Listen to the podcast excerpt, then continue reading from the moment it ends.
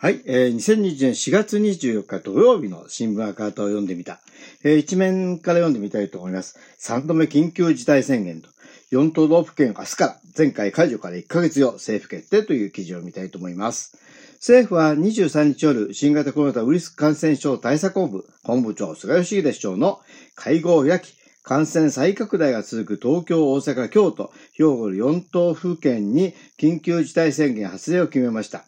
期間は25日から5月11日までです。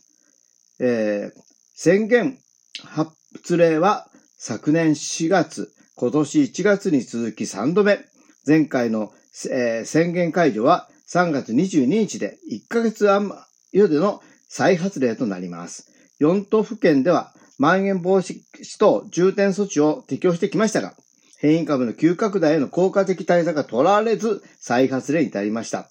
対策本部会合で菅義偉市長は、人手の増が見込まれる大型連休を念頭に、強力な対策を短期集中的に実施し、ウイルスの勢いを抑え込む考えを示しました。百貨店などの大型商業施設、えー、床面積1000平方メートル超や、酒類やカラオケを提供する飲食店に休業を要請します。一方、えー、加藤勝信官房長官は、午前の記者会見で、休業要請の対象にならない、えー、ならなる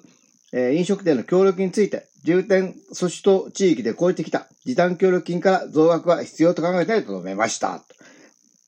また、菅市長は、同日上の記者会見で、経済下支えるための2001年度補正予算について考えてないとその編成を否定しました。大型商業施設は生活必需品売り場などを除き休業要請、大規模イベントは原則無観客とします。飲食店は酒類を提供しない場合も午後8時までの営業時短を要請。要請してあげなければ命令し、罰則対象になります。交通事業者には平日の最終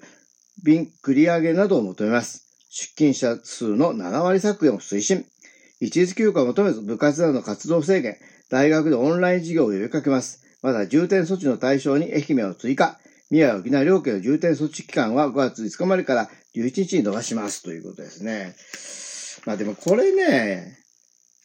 あの、なんていうの、政府がやるべきことをやらず、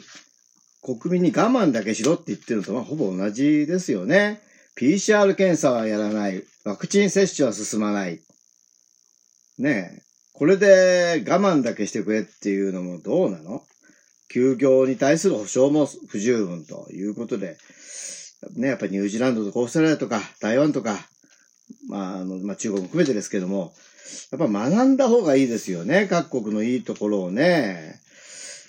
俺、まあ、まあ、この、まあ、この流れで言うと、オリンピック、まあ、まあね、当然って場合ですが、まあ、選手の形には申し訳ないですけど、中止なのかなと思いますが、うん、本当にね、これ、本当、やっぱり検査と保護、そしてワクチン接種を進める、このね、やっぱり、あの、感染症予防の基本の木をね、やらない限り、ただ単に我慢してくれじゃね、難しいと思いますね。